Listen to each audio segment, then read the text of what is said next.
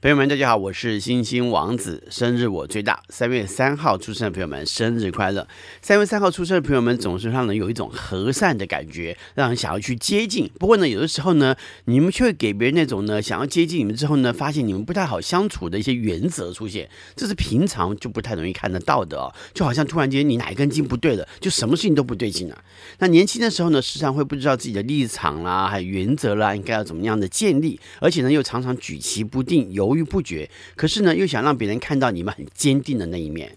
生命呢，总是会有一段迷失期哦。当然，这也跟你所交往的朋友有关。那因为呢，太容易受到其他人影响，而失去了对自己的判断。一些坏习惯呢，也总是会跟着，而且呢，毅力呢又不太够，因此呢，常常会为了贪图享受生活或者是懒散呢，而再度迷失。那对爱的跟美的感受呢，都比一般人来的强，才华呢也挺多的，待人跟处事呢也有你世故的一面，也有一些呢在之前出生就会有着敏锐的直觉，而且往往知道自己要什么，尤其呢是经过茫然的摸索期之后，并且呢从小就很懂事，爱恨呢分得相当清楚，不过呢却不见得会被别人发现哦，不懂的人会觉得你有你的坚持。艺术感呢是很强烈的，并且呢会去追寻灵魂真实的价值，也期待自己呢能有机会可以被别人看到还有认同。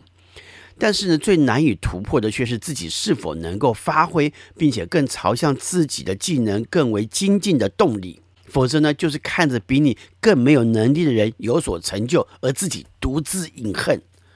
那也有一小部分人会很在意自己的能力是否得到大家的认同，不仅挺会挑剔他人，倒也常会自我挑剔。不过呢，有的时候在挑剔的时候呢，却不见得有什么自我的改进行动。这大多呢是以想要改变呢，就可能会大费周章而作罢。这天出生人是很喜欢跟他人接触的，常常会呼朋引伴的一同出游。不过人一多嘛，难免哈就会惹到一些让你感到不愉快的人事物，而使得自己呢也不开心。因此建议呢不一定要常常去主办活动，有的时候呢让他人来执行，自己呢只要去参加就可以了。聚餐啊，或下午茶的活动是挺适合的。主要呢是这天生的人大多呢是不太爱动的，累得个半死的活动呢，反而让你很不自在。对你们而言呢，还不如软软的沙发坐着，就算是非常好的休闲了。那也有些人就很喜欢到处乱跑，再加上呢自由行动力旺盛，还有呢也相当的主动，常常会进行一些休闲活动，而且呢也很热情的邀请他人共同参与。不过呢有的时候呢不太相信人，也因此呢会在出游出去玩的过程当中观察到对方的言行而感到不悦不开心，到最后呢反而发现自己跟家人去游玩呢是最简单的。在感情上来看，有一部分在这天出生人会因为爱恨分明的状况，而在面对感情的时候呢，往往也会以过于绝对的心态来看待跟处理。不过呢，这有很多的原因呢，是来自于个性当中不喜欢被背叛，因此呢，也常会有复仇的心态。但是有的时候你也只是想想而已啊，呃，实际上呢，也不太能够做得出来。毕竟呢，自己呢就是嘴硬心软。当看到对方过得没有你好的时候呢，也不太好的时候呢，就会作罢啊，算了，不去计较了。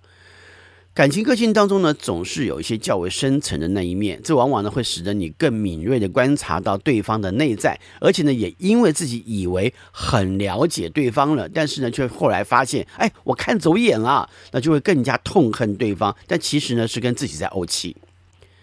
那也有一部分人呢，就会自己先去找到平衡点。没有，有的时候呢，搞不好啊，还是你自己先心猿意马哦。不过呢，有一个个性呢是需要注意的，就是你们呢常常会先去找到看来和顺啊、平庸的对象啊，那而后呢又发现对方呢其实还没有个性，而出现嫌弃对方的表现。那这种状况呢，其实常常反复出现的。而且如果你找到了一个很有个性的对象，却又会埋怨对方呢没有相对的体贴，那也因此呢常常会在两极的个性当中不断的找错对象，而使得感情呢常常得不到好的归宿，而在人生的情感当中呢，也常常会在期望跟失望当中摆荡。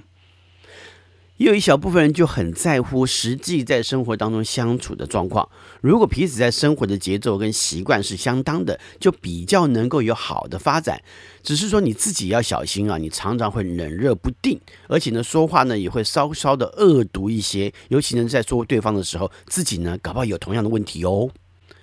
在三月三号出生的名人有苏格兰裔加拿大与美国籍发明家、企业家亚历山大·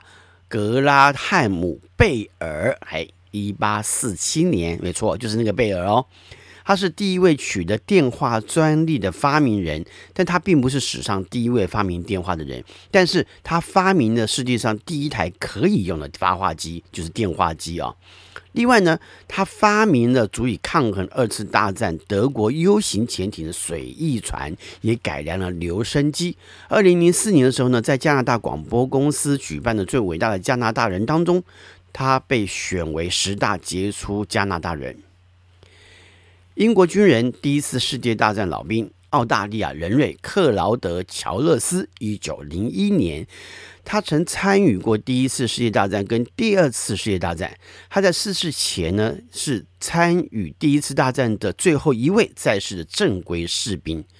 他享受一百一十岁又六十三天。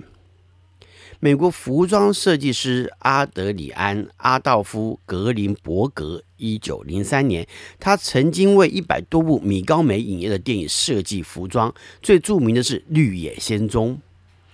美国著名女演员珍·哈露，一九一一年，她活跃于三零年代，并且被世人公认为性感女神，可惜年仅二十六岁就因为肾脏病而逝世。匈牙利裔美国籍数学家保罗·哈尔莫斯，一九一六年，主要研究呢概率论，还有统计学跟泛函分析。日本第八十一任内阁总理大臣村山富市，一九二四年。